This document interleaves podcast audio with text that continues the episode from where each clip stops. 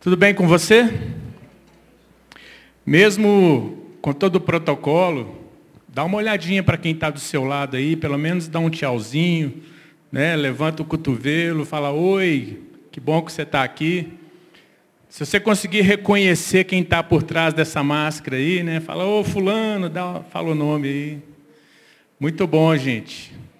Muito bom. Que, que bênção, né? A gente poder retomar o culto que bênção poder voltarmos a essa atividade e que bênção que você respondeu a esse chamado para estar aqui.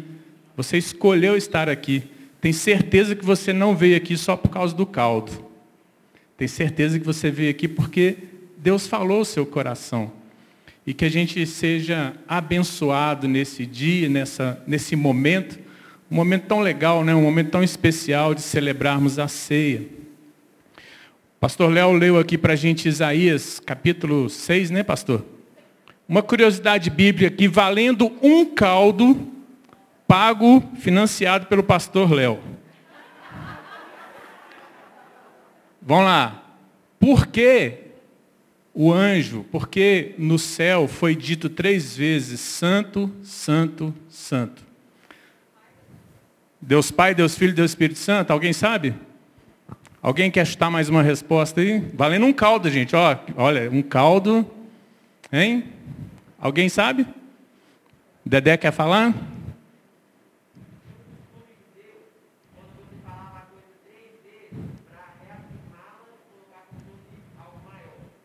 Ó, oh, interessante essa resposta. Nunca tinha pensado nela, não.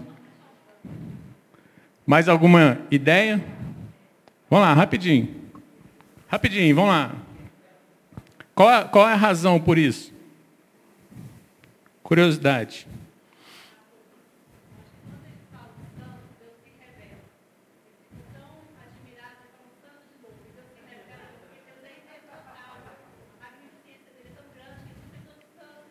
Amém. O povo aqui é bem espiritual mesmo, né, gente? Assim, ó, revelação de santidade. Bom, de repente, né, tem essas forças essa força dessa palavra, né? De impregnar na nossa mente, no nosso coração. Mas existe uma razão muito. Pode falar, amor.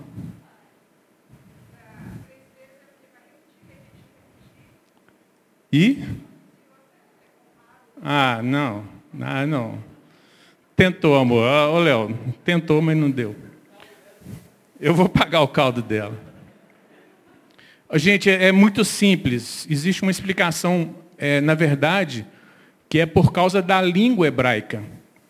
Porque no nosso português, por exemplo, nós temos o conceito de superlativo. Vocês lembram do superlativo? Quando alguma coisa é muito grande, ela é o quê?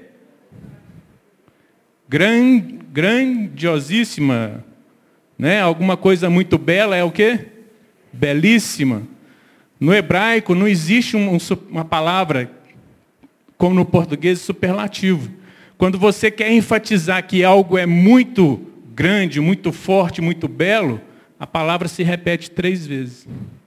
Deus ele é santíssimo. Por isso que ele é santo, santo, santo. Então, mais boas respostas aí. Muito interessante a, as contribuições. Glória a Deus. Queridos, vamos lá. Nós temos pessoas que estão enfermas, e antes de eu entrar na palavra aqui, eu queria que nós pudéssemos orar. Eu mesmo estou com um amigo muito chegado, que também é pastor, e ele está nesse momento entubado por causa da Covid. Um homem de 55 anos, que antes de poder ser vacinado, infelizmente, ele está enfrentando essa situação. A esposa dele, graças a Deus, já saiu do risco, está liberada mas eu queria orar por ele, ele se chama Wilson. Nós temos pessoas aqui que estão enfrentando doenças mais crônicas ainda, né? como câncer. Nós temos intercedido e clamado pelo irmão Roberto, Roberto Romualdo. Nós temos aqui o pai da dona Dalva, que se encontra no leito, né? passando por um momento difícil. Um homem já de idade, né? que a gente nem sabe como orar, né, dona Dalva? Às vezes a nossa oração é, Deus, leva ele né? Ele é do Senhor, né? Traz o descanso para ele. E você também deve ter alguém na sua vida, você deve estar lembrando de outras pessoas da nossa congregação. Eu queria te convidar para nós levantarmos um clamor e intercedermos aqui agora. Então, se você puder fazer isso, vamos fazer isso de pé e colocando na presença do Senhor que cura, o Jeová Rafá, o Deus que cura. O nome dele está acima de todo nome e ele é soberano, mas ele nos permite orar e clamar a ele. Pai, estes nomes que eu falei aqui, Deus, eles estão diante do Senhor. São vidas preciosas que o Senhor ama, que o Senhor conhece. Deus, e outros nomes que estão sendo falados aqui pelas pessoas, pelo teu povo. Deus, nós clamamos a Ti, Pai. Vá em direção, vá ao socorro dessas pessoas. Deus, se elas estiverem no leito de hospital, esteja ali, ó Deus, trazendo o refrigério, trazendo a cura, trazendo a restauração. Se elas estiverem em casa, faça a mesma coisa, onde elas estiverem, ó Deus. Ó Deus, se elas estiverem desenganadas pelo médico, ó Deus, nós sabemos que a palavra final é do Senhor. Dá, Pai, dá direção aos familiares que estão orando, que estão intercedendo, que estão clamando por essas vidas. Ó Deus, em nome de Jesus, na autoridade que o Senhor nos tem dado, nós queremos dar ordem para que toda doença, em toda enfermidade se retire, saia em nome de Jesus, que todo o mal seja tirado em nome de Jesus. Deus, o teu nome que seja glorificado nessas vidas, ó Pai. Em nome de Jesus. Amém. Glória a Deus. Amém. Pode se sentar, fique à vontade. Vamos lá, vamos administrar o nosso tempo aqui, para a gente poder experimentar, né? não só a ceia do Senhor. Áurea, abre para mim aqui. Experimentarmos a ceia do Senhor. Experimentarmos não, né? Assim, estarmos desfrutando desse ambiente de ceia e também estarmos nessa comunhão é, depois desse culto. Queridos, eu, eu coloquei como título dessa mensagem o título que é o seguinte: Não dá para ser igreja. Não dá para ser igreja. Te chama a atenção esse título? Te faz ficar em dúvida do que, que eu vou falar? Te faz pensar, opa, o que, que é isso? Não dá para ser igreja? Mas foi um título que, em tudo que eu estava pensando para ministrar aqui, foi um título que veio na minha mente. E eu queria fazer aqui exatamente um exercício de reflexão sobre igreja nós podemos pensar esse momento que estamos vivendo.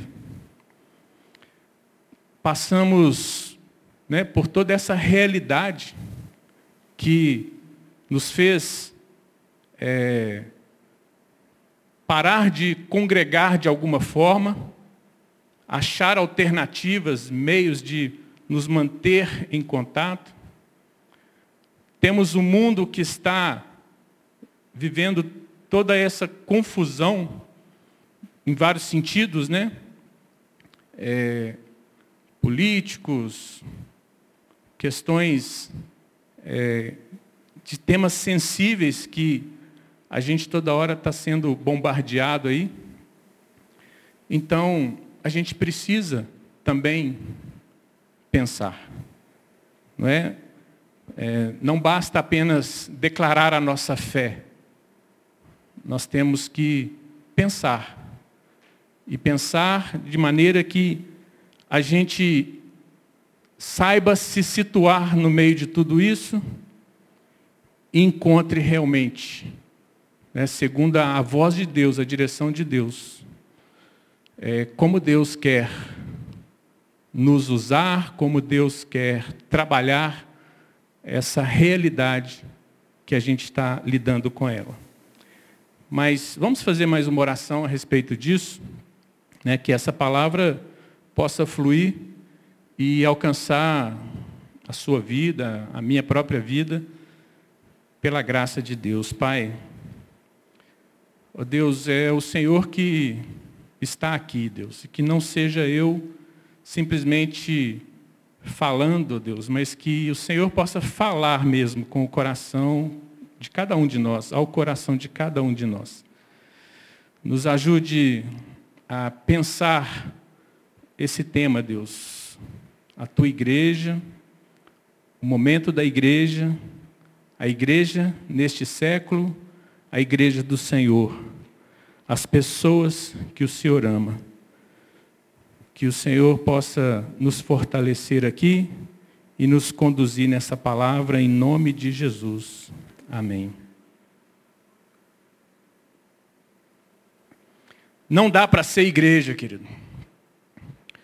Se nós formos andamos, se nós andamos por esse mundo que está aí, se nós perguntarmos para as pessoas, nós vamos com certeza ouvir delas muitas críticas duras sobre a igreja.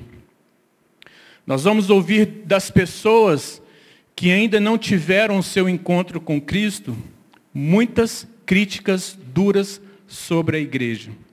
Sabe por que, que eu sei disso? Porque antes de eu conhecer a Jesus, eu também era alguém que trazia duras críticas para a igreja. Seja por ignorância, seja por dureza de coração, ou seja pela própria forma que eu via a igreja se expressando.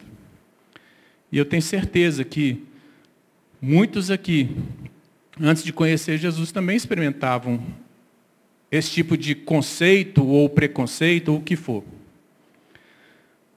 O mundo, nós queremos dizer para o mundo, não dá para ser do mundo. Mas as pessoas que estão no mundo estão dizendo, não dá para ser igreja.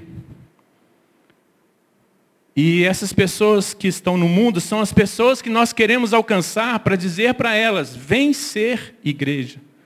Vem ser com Cristo, de Cristo, vem ser um com Cristo.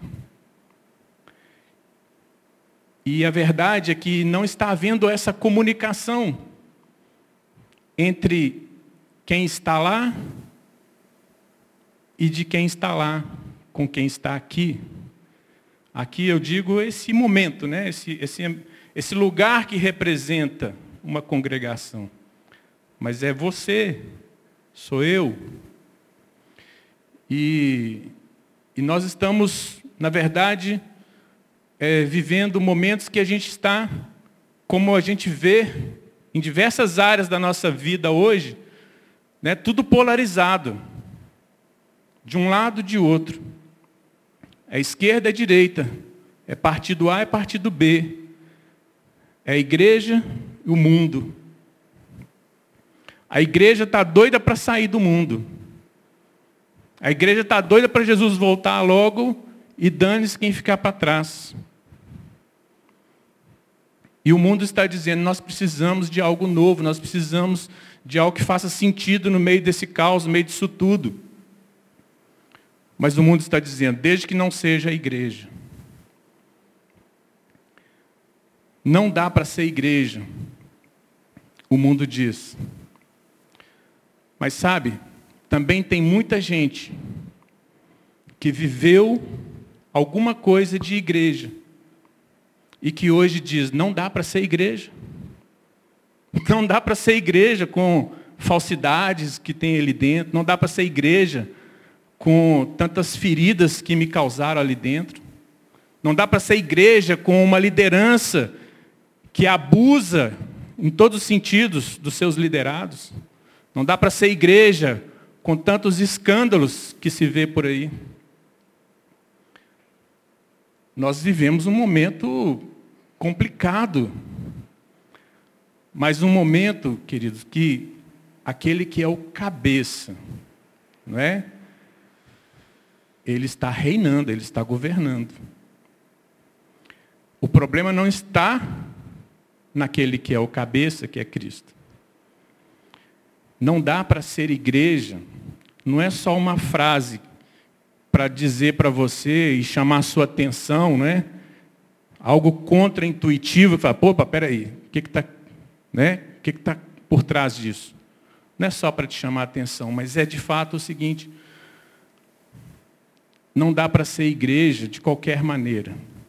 Não dá para ser igreja se não for igreja que realmente está ligada ao cabeça. Não dá para ser igreja se não for a igreja que de fato transparece o caráter de Cristo, que vive a mente de Cristo, que reproduz o caráter de Cristo, que vive o poder de Cristo. Não dá. Não dá para ser igreja que ela é muito mais instituição do que um organismo vivo de pessoas que Deus está transformando. Não dá para ser igreja que está pronta para poder ficar polarizada e dizer: não me toque nessa área, não me toque naquilo, você está errado naquilo. E não abrir a porta para o diálogo, no sentido de não tentar, no sentido não de tentar convencer o outro, mas de ouvir a dor do que está acontecendo neste mundo. Para então ganhar o direito, com a graça de Deus, de revelar, de trazer a resposta que transforma tudo, que é exatamente Cristo, o Evangelho. Nós dizemos que o Evangelho é o poder de Deus. E ele é o poder de Deus. Você crê nisso? Esse Evangelho tem transformado a sua vida? Se o Evangelho tem transformado a nossa vida, com certeza ele está transformando o ambiente que nós estamos.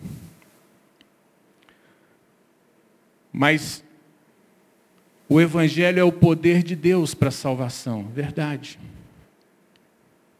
Mas não dá para ser igreja se esse Evangelho anunciado como poder de Deus, ele está sendo trazido de uma maneira que na verdade ele já não é a principal causa. Você já parou para pensar, queridos, que nós estamos vivendo é, uma situação tão complicada nos dias de hoje, que na verdade a causa mais importante, até mesmo de nós cristãos, não está sendo mais o Evangelho Está sendo combater, às vezes, uma ideologia. Às vezes, a causa mais importante está sendo é, uma causa política, uma bandeira política, e não o Evangelho. Se nós pegarmos Romanos capítulo 12, Romanos capítulo 13, Romanos capítulo 14, e Romanos capítulo 15. Esses capítulos que eu citei aqui, eles são capítulos muito importantes para os nossos dias. São capítulos que se encaixam de uma maneira muito importante para esse tempo, para nós repensarmos ou trazermos a essência daquilo que Deus tem para nós sobre o que dá para ser igreja. E aqui em Romanos, no capítulo 12, nós encontramos a passagem bem conhecida de todos nós. A partir do verso 1, o que, é que nós encontramos aqui? Romanos 12. Deixa eu abrir aqui que não achei ainda não. Romanos 12 diz assim: Portanto, irmãos, rogo-lhes pelas misericórdias de Deus que se ofereçam em sacrifício vivo, santo e agradável a Deus. Este é o culto racional de vocês. Sacrifício vivo. A igreja não está se sacrificando. Nós estamos, na verdade, querendo sacrificar o outro, mas não nos sacrificar a favor do outro, a favor das pessoas que não enxergaram Cristo ainda. Sacrifício vivo, santo e agradável a Deus. O nosso culto racional é esse culto que vem desse entendimento de viver uma vida de sacrifício vivo, santo e, e agradável a Deus. Ele, ele vai além de nós fazermos um esforço para nos congregarmos aqui. Com certeza, vai muito além disso, e você e eu sabemos disso. Então, o apóstolo Paulo, que escreveu a carta aos Romanos, ele nos chama para viver isso. E a gente gosta dessa parte do versículo 2, né, que diz assim: Não se amoldem ao padrão deste mundo, mas transformem-se pela renovação da sua mente, para que sejam capazes de experimentar e comprovar a boa, agradável e perfeita vontade de Deus. É lógico que a gente não pode se contaminar, assumir a forma, o padrão deste mundo. Mas o nosso problema de que não dá para ser igreja é que nós estamos assumindo uma, uma forma de ser que está se tornando tão distante da vida das pessoas que estão neste mundo, que elas já não conseguem ver em nós a luz de Cristo que pode de fato resplandecer na vida delas. É um desafio tremendo. Nós encontramos Jesus no seu tempo, indo na casa dos fariseus, os super religiosos da época, mas ao mesmo tempo, estando nos lugares onde as prostitutas estavam também furando bolhas na sociedade indo aonde? Indo aonde estavam os publicanos, pessoas detestáveis daquela comunidade. Mas a nós não estamos sabendo viver esse tempo. Porque nós estamos levantando bandeiras que, que invocam a palavra de Deus sobre nós, que invocam a santidade de Deus, que faz um monte de coisa que são valores da palavra que a gente não pode negociar de fato. Mas estamos, de repente, colocando isso de tal forma que não estamos ouvindo a dor do outro, ouvindo a dor de quem não tem, que tá, quem ainda não teve o seu coração e a sua mente alcançado para conhecer a Cristo. O que mais importa é dizer o seguinte: isso é padrão do mundo. E aí nós nos colocamos na posição de ser igreja que está como juiz deste mundo. Mas Paulo vem dizendo no verso 3: Por isso, pela graça que me foi dada, digo a todos vocês: ninguém tenha de si mesmo um conceito mais elevado do que deve ter, mas ao contrário, tenha um conceito equilibrado, de acordo com a medida da fé que Deus lhe concedeu. Qual é o conceito? Agora é individual. Qual é o conceito que você tem de você mesmo? Qual é o conceito que você tem de você mesmo? Ele está equilibrado? Ele está correto para você se avaliar corretamente? Ou você tem um conceito que te coloca como superior?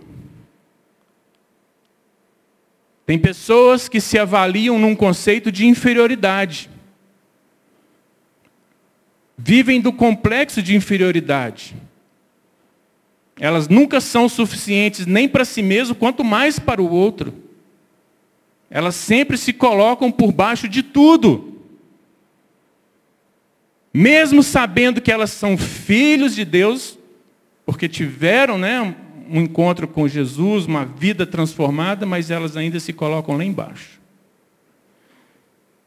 E tem gente que já vai no outro extremo, se coloca superior a tudo. Qual é o conceito que você tem de si mesmo? Nós precisamos achar o equilíbrio. O equilíbrio, ele vem, primeiro, de nós estarmos relacionando com Deus.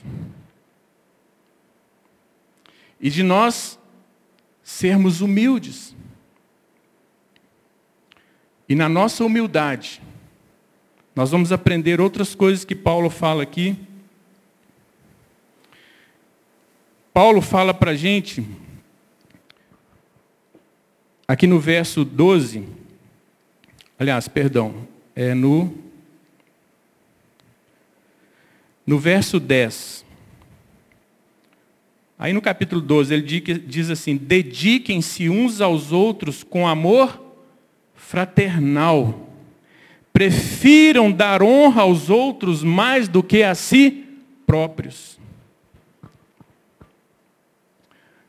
Então, não dá para ser igreja se nós não entendermos esse exercício de humildade que nós precisamos ter uns com os outros aqui dentro e também lá fora. Não dá para ser igreja. Será que estamos dedicando aqui uns aos outros com amor fraternal?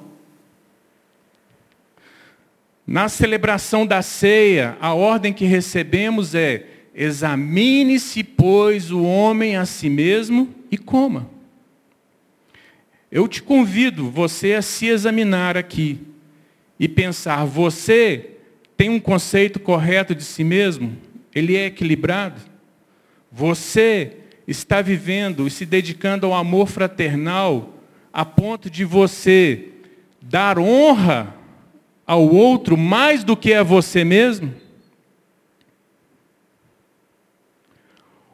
O mundo que nós queremos alcançar mas que nós não podemos, na nossa força, no nosso braço, mudar nada nele, nem na vida das pessoas.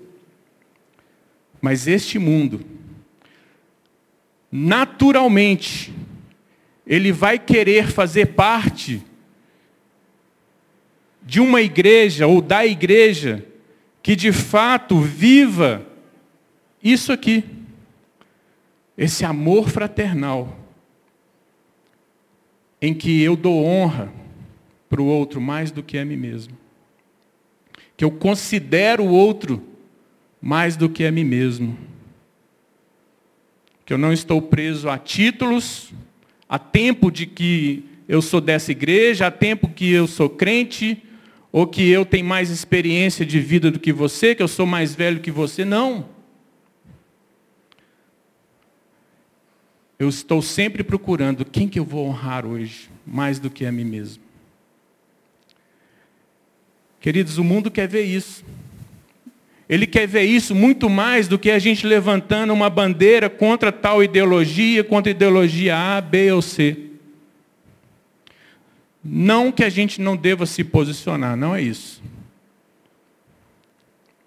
Mas a gente precisa ter sabedoria de Deus e poder, precisamos, nesse tempo, discernir.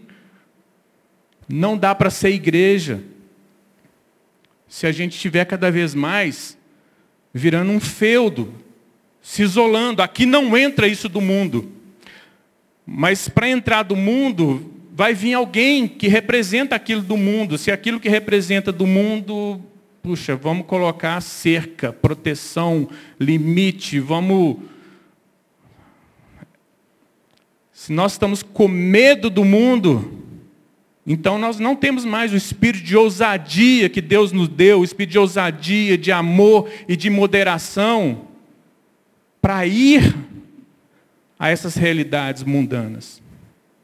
Por quê? Porque eu não confio, na verdade, que o Deus que é santo já me santificou ou está presente em minha vida com toda a convicção, a ponto de eu posso ir aonde estão os piores problemas e realidades da sociedade, porque eu, com o Espírito Santo de Deus, é que vou fazer diferença.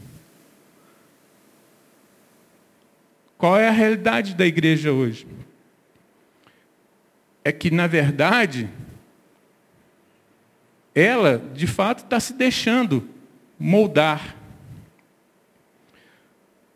Quanto mais ela levanta bandeiras que polariza, mais ela está enfraquecendo, de certa forma, e valorizando uma coisa que não precisava ser valorizada. Talvez você não vai concordar com tudo que eu estou falando, não tem problema. Mas isso é um exercício de reflexão, e eu não estou aqui como sendo o dono da verdade. Até porque, queridos, tem coisas que, se a gente não construir, a gente não vai achar a resposta junto. Mas uma coisa eu tenho convicção no meu coração. Se essa realidade que estamos vivendo, nós estamos dentro dela, com toda sorte de problemas que a gente está vendo acontecer, eu tenho uma convicção que é para esse tempo, para um tempo como esse que Deus nos colocou aqui. Que é para uma realidade como essa que Deus está esperando de nós sermos a resposta. Mas não a resposta no sentido, olha, eu tenho a resposta. A resposta Deus já tem mas que a gente saiba viver a nossa vida de uma maneira digna, que a gente seja a resposta. Lá em Filipenses, Paulo fala algo muito interessante, ele diz assim: viva a sua cidadania de maneira digna do Evangelho. As pessoas estão indo para ruas, e eu estou falando de crentes, cristãos, estão indo para as ruas, e não só ruas, mas nas mídias sociais, e lançando toda sorte de críticas a, a um partido A ou partido B, ao movimento esquerdista, ao movimento da direita, e pronto. E aí, em nome da cidadania, na verdade, não estão vivendo a cidadania da maneira digna do Evangelho. Por quê? Porque o importa mais é eu me posicionar a respeito do contra lá, do que eu trazer a verdade de o seguinte, eu tenho um espírito de moderação. Eu tenho o espírito de Cristo. Eu tenho um espírito de pacificador, de reconciliador. Eu tenho um espírito que traz vida e não morte. E queridos, nós precisamos de muita sabedoria para um tempo como esse. E graças a Deus nós estamos estudando sabedoria, né, pastor Léo? Estamos aí nas devocionais, cada dia, um capítulo de provérbios, trazendo algo de sabedoria.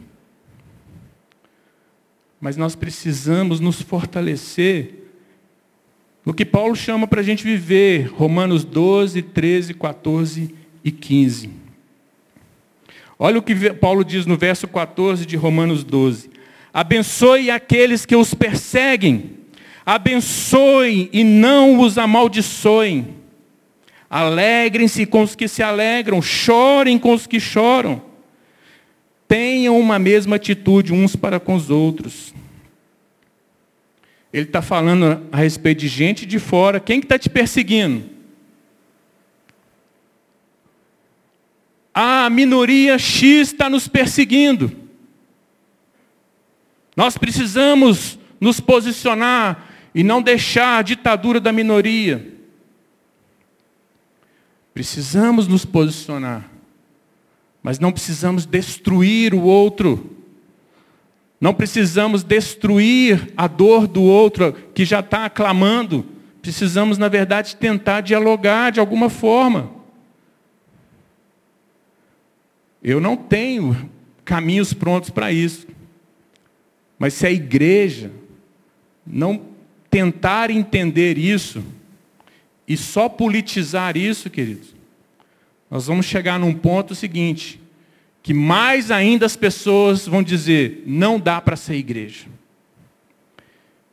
E até mesmo pessoas que estão aqui dentro da igreja começam a dizer, não dá para ser igreja. Então, abençoe aqueles que o perseguem. Olha, eu, eu não tenho conseguido encontrar palavras de bênção saindo de líderes de expressão da nossa nação, principalmente líderes cristãos que se tornaram famosos com palavra de bênção. Às vezes a palavra que a igreja sabe dizer é o seguinte: olha, nós amamos você, mas odiamos o seu pecado. Isso não, não é suficiente dizer só isso. Será que vocês percebem isso? A gente precisa sair do disco arranhado e tentar achar uma outra forma de não deixar de comunicar o Evangelho, mas ao mesmo tempo achar o caminho da conversa. No verso 17, não retribuam a ninguém mal por mal. Procurem fazer o que é correto aos olhos de todos. Façam todo o possível para viver em paz com todos. Amados, nunca procurem vingar-se, mas deixem com Deus a ira, pois está escrito: Minha é a vingança, eu retribuirei, diz o Senhor. A igreja que foi chamada para se oferecer em sacrifício vivo, santo e agradável. A igreja que foi chamada para cada um tomar a sua cruz e morrer para si mesmo, negar a si mesmo. Nós temos sido a igreja desse tempo que está dizendo: morra você com a sua ideologia, morra você com seu esquerdismo, morra você com seu lado direito, morra você com, com aquilo que você pensa, mas não toque. Não toque na igreja do Senhor.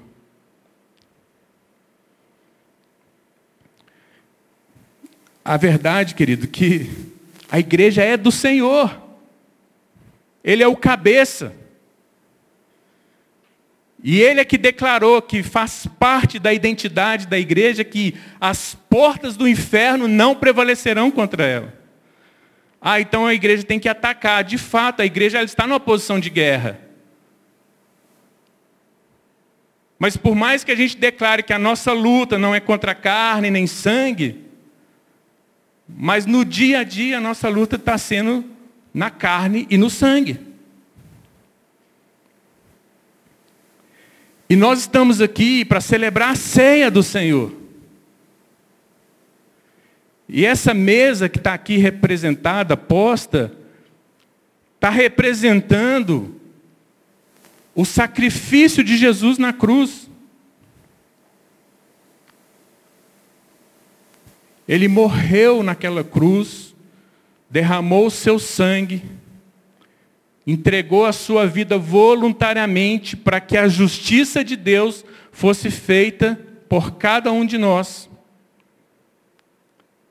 Cada um de nós tem um valor único, incalculável, precioso, que vale o sangue de Cristo.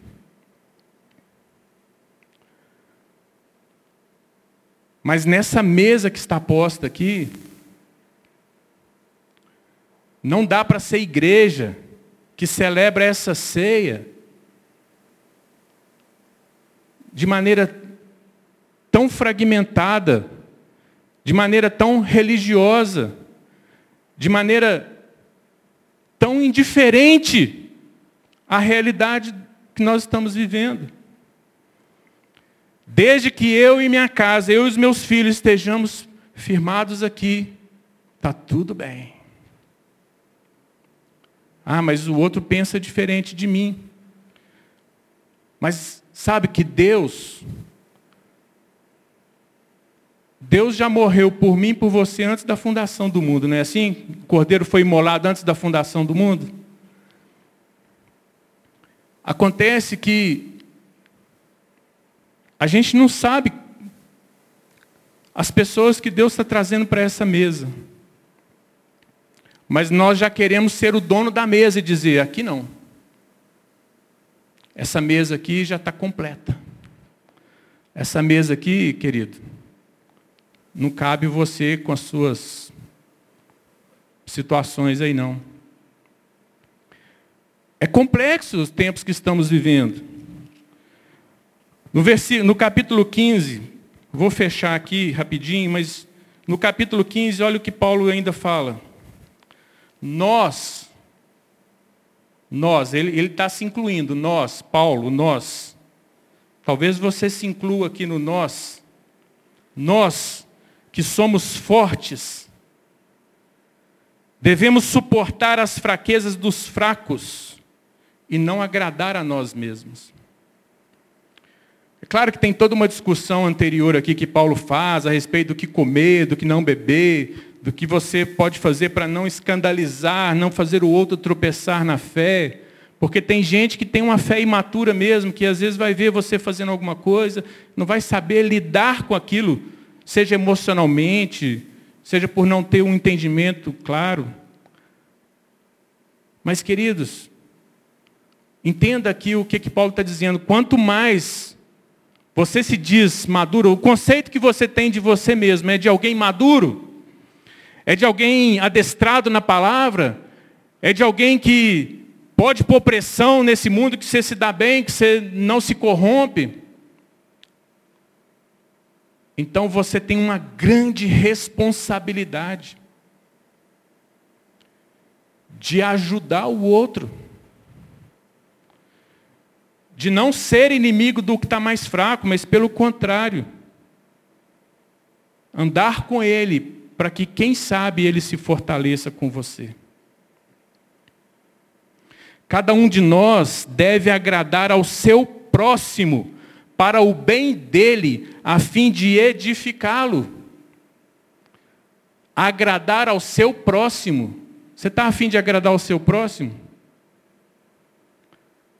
A gente fala que está. Mas as redes sociais não falam isso não. No batidão a gente dá aquela resposta dura.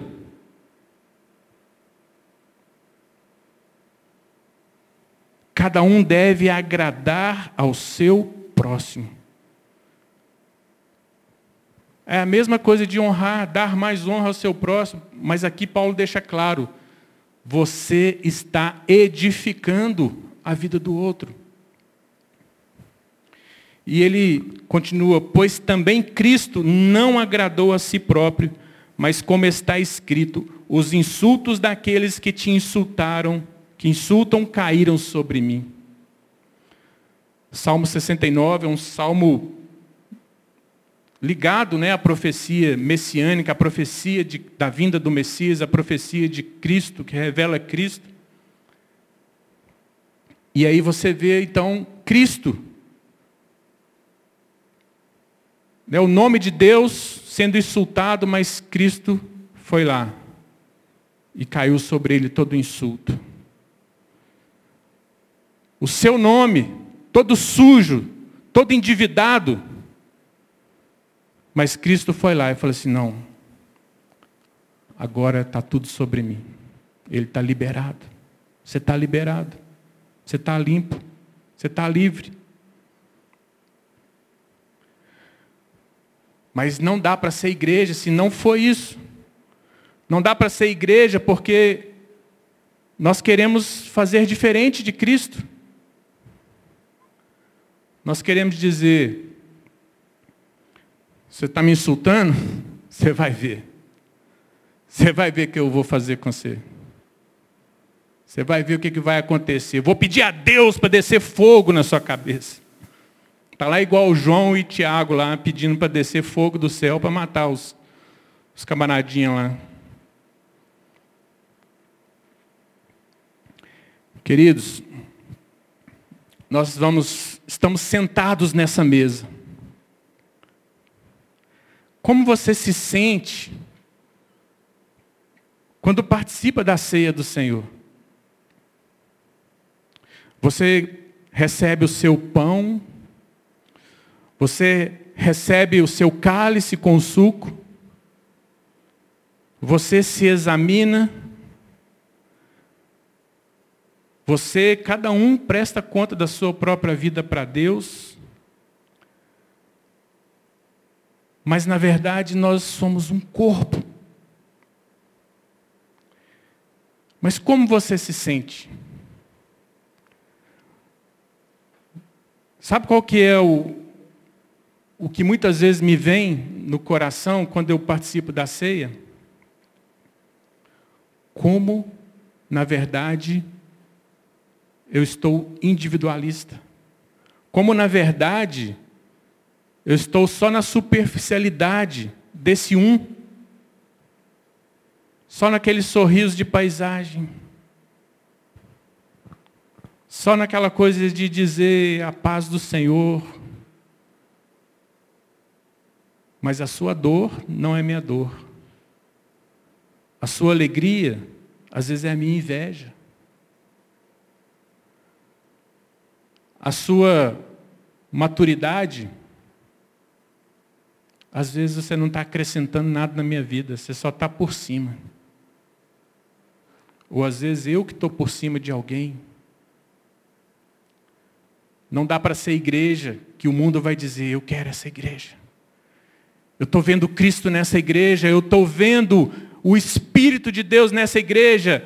Eu quero abrir mão das minhas convicções, das minhas ideologias, das minhas posições partidárias para viver isso. Então, queridos, hoje é dia de celebrar a ceia. Mas Talvez a gente vai ter mais sentido de unidade, de comunhão, quando a gente estiver tomando o caldo ali. E aí a gente está quebrando, tirando um pouco das barreiras, tirando um pouco do formalismo, e de repente sentando um com o outro e falando, como é que você está, fulano? Cara, quanto tempo eu não te vejo? E a sua esposa, e os seus filhos? E a sua saúde?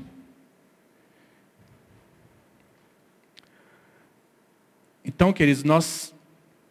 Será que Deus realmente nos está permitindo viver tudo isso? Não é exatamente para podermos parar e falar: peraí, agora o culto de domingo voltou, daqui a pouco vamos estar com quase tudo normalizado ou normalizado e vamos voltar. E isso aqui não vai ter mais restrição de vaga, vai poder lotar. Mas e aí, vamos continuar fazendo a nossa religião, vamos continuar fazendo a nossa forma de ser igreja que não, que de repente não está sendo a resposta para esse tempo e para essa geração? Eu me faço esses questionamentos, pastor Léo tem feito esse questionamento, eu creio que você também de repente se faz esse questionamento. E talvez a gente não tenha todas as respostas. Mas em algum lugar, de alguma forma, para um tempo como esse, Deus quer nos usar. Amém, queridos? Não, não fique chateado comigo. Se você pensa diferente de mim, não tem problema. Mas quem sabe nós podemos conversar e você me ajudar a entender uma realidade que eu não estou enxergando.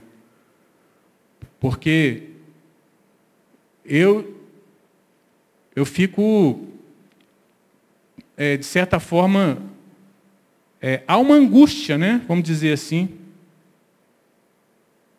de que nós estamos apenas dando as respostas padrões para o mundo, uns para os outros. Mas Deus tem muito mais para nós. Bom, nós vamos celebrar a ceia.